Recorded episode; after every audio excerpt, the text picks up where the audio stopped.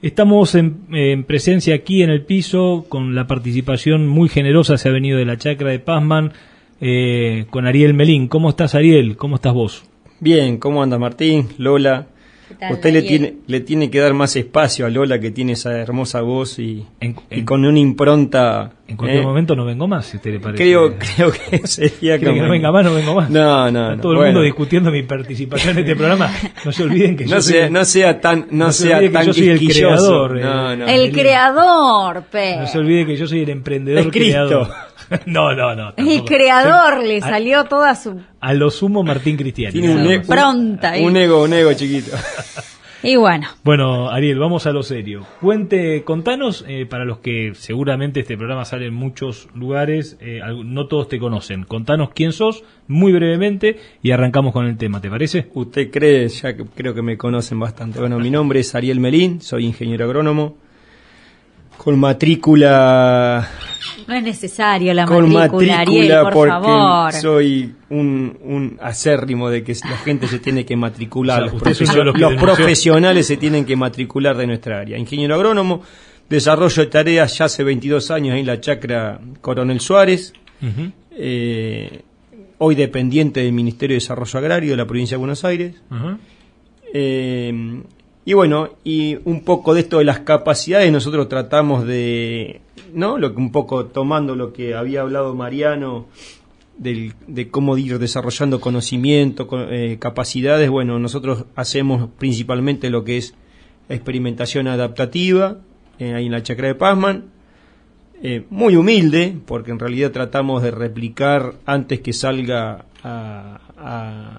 al chacarero, al productor, al, al gringo, digamos, que, que toma estas tecnologías probadas por, no todas, pero nosotros tratamos de probar todas estas tecnologías que son de manejo y, y, muchas veces de, de, manejo insumo y esa combinación entre ganadería agricultura. O sea que básicamente ustedes harían una primera etapa de, digamos, eh, digamos, una técnica, toman una técnica, la desarrollan, la experimentan, hacen la experiencia y generan información básica para ver si es o no aplicable la o adaptación, las chacras experimentales de la provincia de Buenos Aires, el objetivo principal es la, experimentación adaptativa, no es la experimentación básica. La experimentación básica la hacen las universidades, los institutos, CONICET, etcétera. Exactamente, que hemos tenido becarios con, con algunas experimentación básicas, pero el rol fundamental y estoy convencido de las chacras experimentales, por lo menos en la provincia de Buenos Aires, INTA también, es hacer una experimentación adaptativa, digamos, antes que, antes que salga, ¿no? Probada. Sí. Eh, que es una forma de hacer extensión también, ¿no? Es una, es una de las maneras, sí, sí, de hacer extensión. Esto que estamos haciendo no es hacer extensión. Contanos un poquito entonces, Ariel, eh, contanos de este cultivo, cómo empezaron con esto, qué resultados han obtenido y a dónde vamos.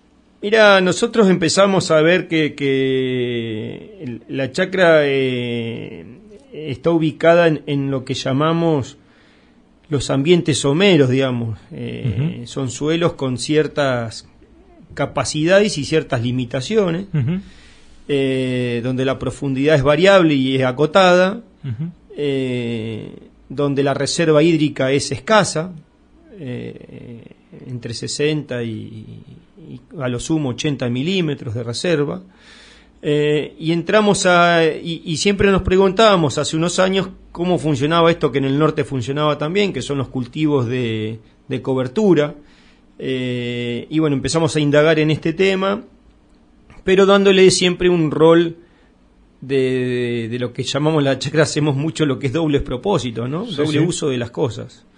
Entonces nos metimos a investigar, primero con vicias puras, después con vicias consociadas con gramínea. Eh, y lo que y lo que fuimos viendo es que de ese cultivo coberturas nos empezó a gustar a llamarlo cultivos de servicio. Primero un servicio hacia la ganadería y después un servicio hacia hacia la agricultura, que es lo que estamos ahí probando, evaluando, algo tenemos algún informe ya escrito y, que prontamente va a salir, digamos, publicado en lo que es la revista del Ministerio, por ejemplo. Y en base a eso, bueno, entonces entramos a ver eh, cómo funcionaban, que en realidad terminan siendo verdeos de invierno eh, con incorporación de vicia, el cual es una especie que para nosotros en este, en este modelo ocupa un rol fundamental. La vicia villosa principalmente, que se, ha desarrollado mucho en la zona. Es una especie que incorpora, entre otras cosas, fertilidad natural, porque fija a través de una simbiosis, fija nutrientes, principalmente nitrógeno, al suelo, y a su vez tiene una exploración radicular que hace a una estructura mejor de suelo.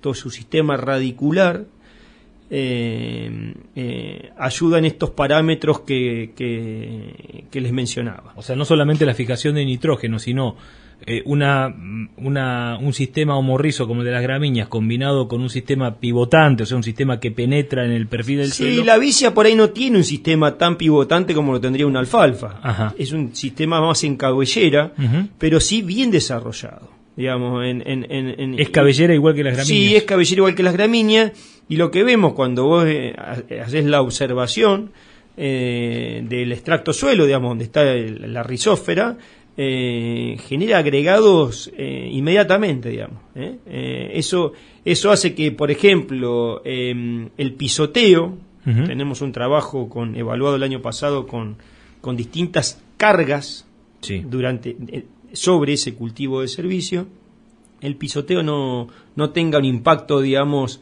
en esa compactación de ese suelo, por más que haya llovido, eh, digamos, por más que haya humedad. Eh, y esto lo hace eh, esa combinación entre las gramíneas, sistema radicular de las gramíneas y el sistema radicular de la vicia.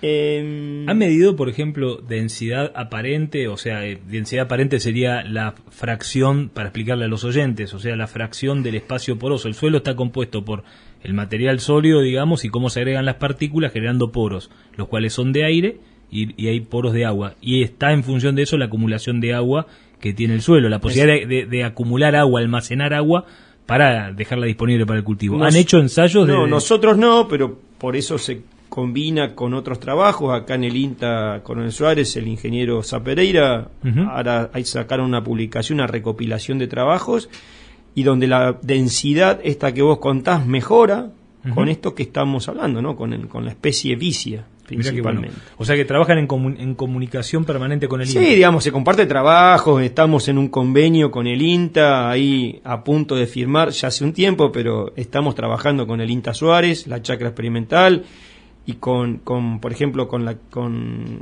con, el criadero, digamos, con la actividad privada también, digamos, en este caso con el criadero del cencerro, en un ensayo de pastoreo de pasturas. Sí, sí, digamos, nuestra eh, interrelación con instituciones y actividad privada eh, o con sector privado es bastante fuerte para poder desarrollar lo que consideramos que es, nuestro trabajo.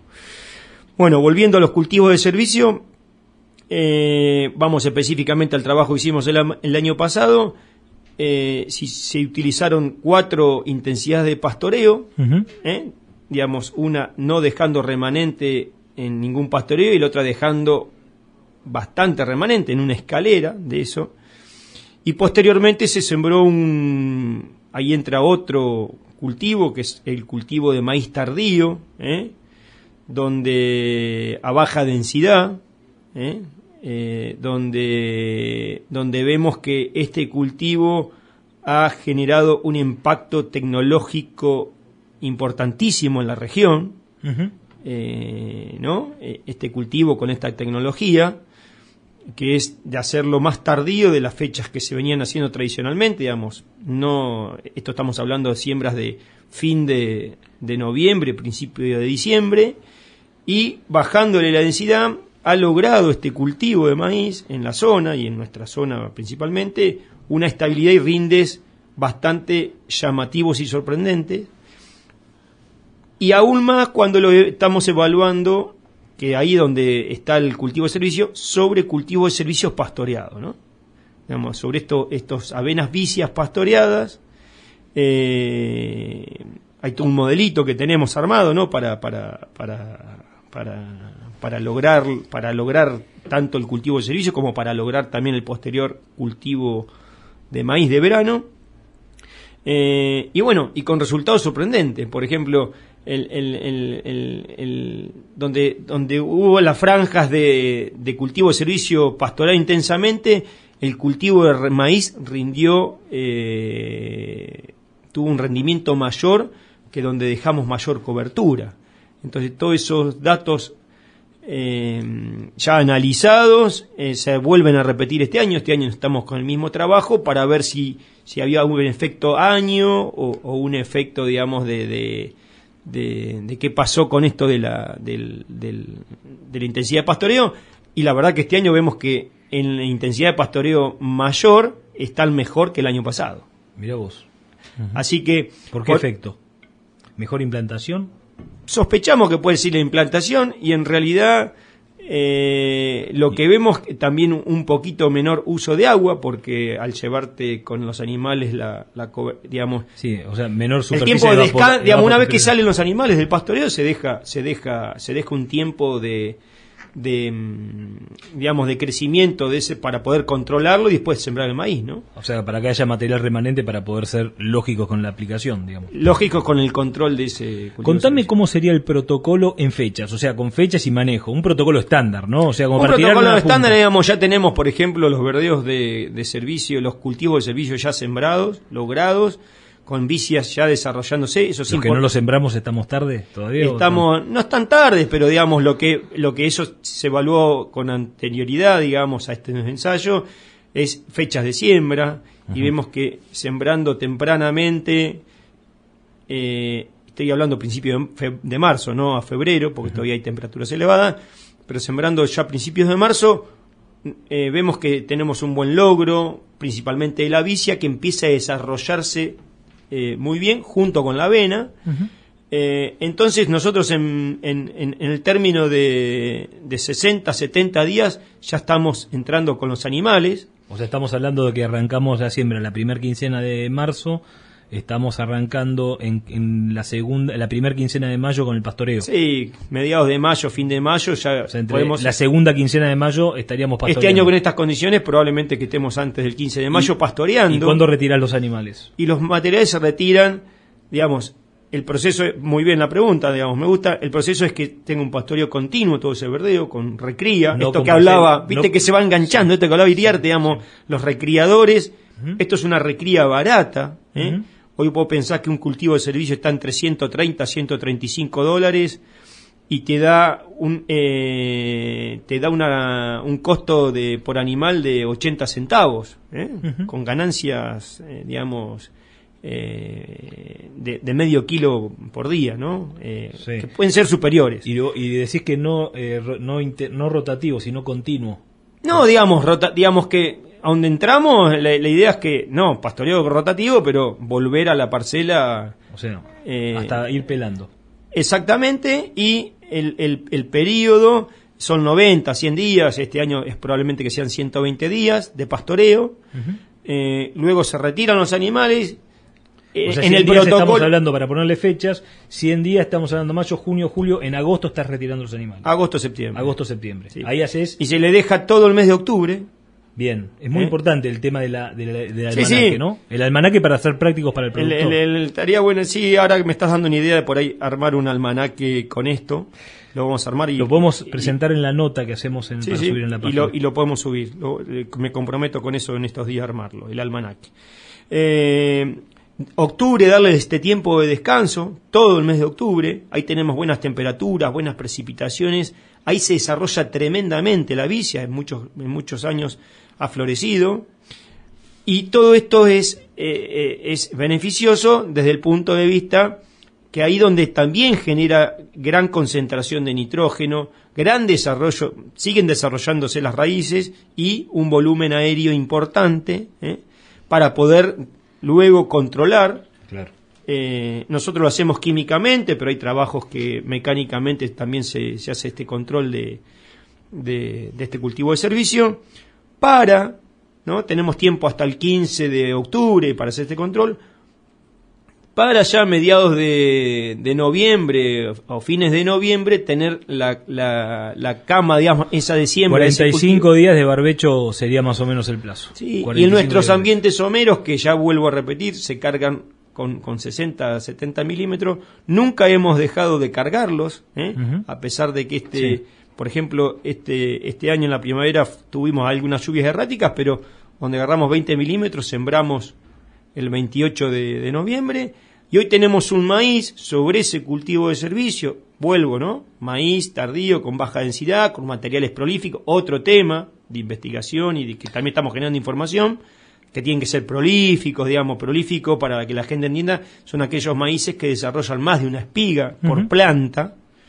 Esto también lo provoca esta baja densidad y eso no ha generado rendimientos de 6.000, 7.000 y hasta 8.000 kilos. Eh, una dos consultas prácticas. Eh, en el pastoreo, eh, sabemos más o menos cómo, pero mencionalo, cómo, digamos, cuando volvés a la parcela, en qué estado tiene que estar la vicia, la avena, privilegias cuál, contanos un poquito al respecto. Somos bastante... Para volver a la parcela, Claro, ¿Cuál es en realidad en el pastoreo tratamos, primero pensamos en, en, esto después del trabajo que hicimos de intensidad, de, digamos, de no dejar remanente, dejar un poco y dejar, y dejar, digamos, como bastante más remanente, lo que vemos que, eh, como eso no tuvo un impacto en el, en el, cultivo posterior que fue el maíz, la verdad que, que no, nos, no, hacemos un pastoreo intensivo. Un pastoreo intensivo es dejar un remanente de 300, 400 kilos de forraje. Muy poco, eso es muy poco forraje.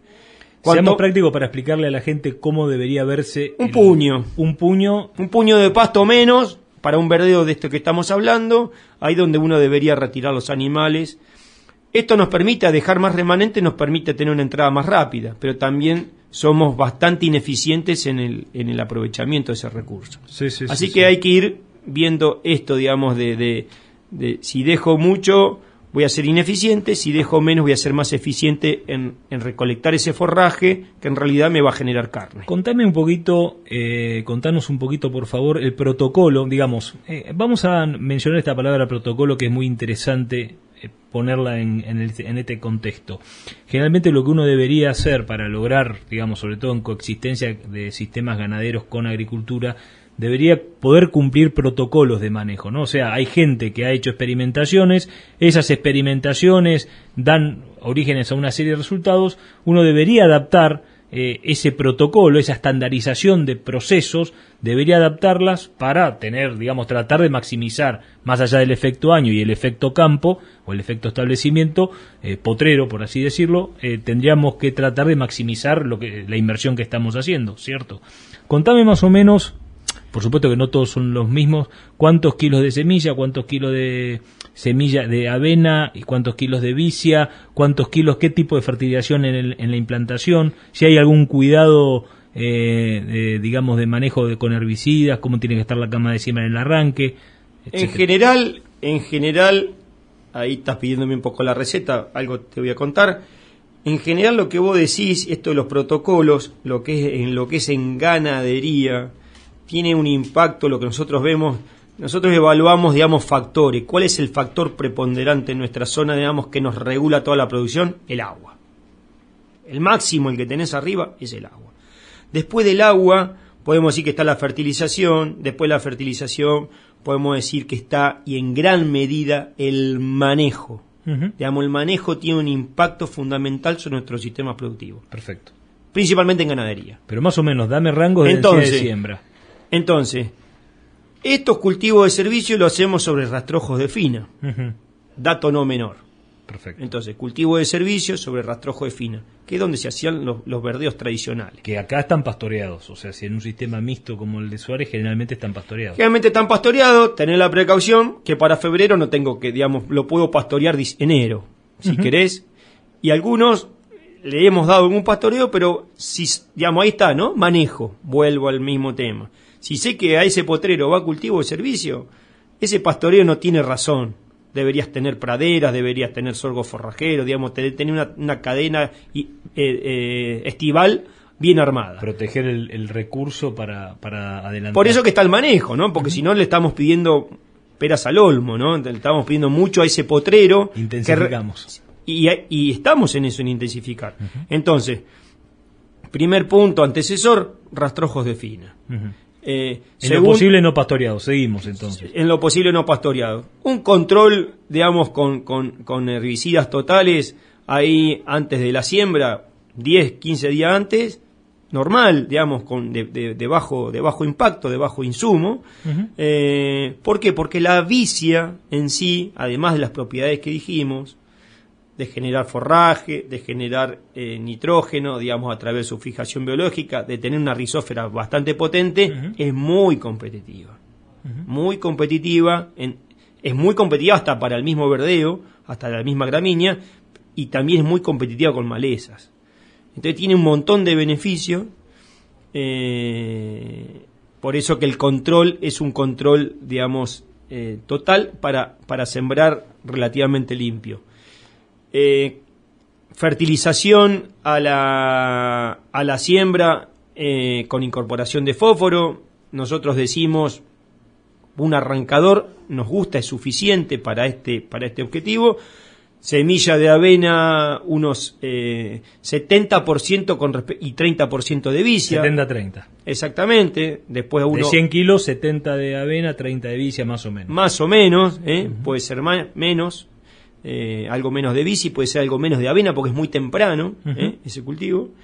Em, y después durante el pastoreo ningún control, digamos, no hay control de herbicidas, pues ya te vuelvo a repetir. hemos encontrado, hemos encontrado que esa competencia que hace ese cultivo de servicio se alcanza. Eh, es suficiente. Y después, bueno, para el control del cultivo sucesor, que va a ser el maíz, ahí sí, una aplicación de lo que se le aplica a un maíz tradicional, ¿no? Sí, sí, sí, De, herbicida. Con eso controlamos muy bien eh, el cultivo de servicio. ¿Las ventajas en el maíz entonces? Las ventajas en el maíz, una cama de siembra, eh, acá tendríamos que traer al, contratista, ¿no? Pero una cama de siembra esponjosa, digamos, una, una, una cama de siembra, unas condiciones de siembra muy buenas para maíz, más en esa época, eh, una emergencia rápida y bueno, y respuesta a, la vicia que estuvo como sucediéndole, ¿no? Por, por esto que estábamos hablando, principalmente por el nitrógeno. Tenemos evaluaciones, digamos, de, de, de que hay respuestas vicia, no vicia, ¿no? Eso se trata de nuestras experiencias, y hay respuestas al, al, al cultivo de servicio que tuvo vicia. Bueno, buenísimo, Ariel. La verdad que muy interesante lo que has, aportado. No sé si te quedó algo más para. para sí, me quedó así. Ya les voy a mandar eh, que ustedes también son un programa de difusión. Para el 25 de marzo va a haber una jornada a campo, ¿no? Eh, titulada así, digamos, eh, jornada, digamos, jornada de cultivos de gruesa en, ambientes someros, donde, bueno, va a quedar la audiencia invitada, ustedes también, a, a participar ya les voy a mandar el, link y el mail correspondiente para, para inscribirse a, tanto a, los profesionales como a productores. Bueno, fíjate si nos puedes mandar entonces eh, la información para poder hacer una nota técnica y vincularla al podcast para que esta información quede, quede eh, grabada en la página. Cuando tengamos el flyer van a ser los primeros.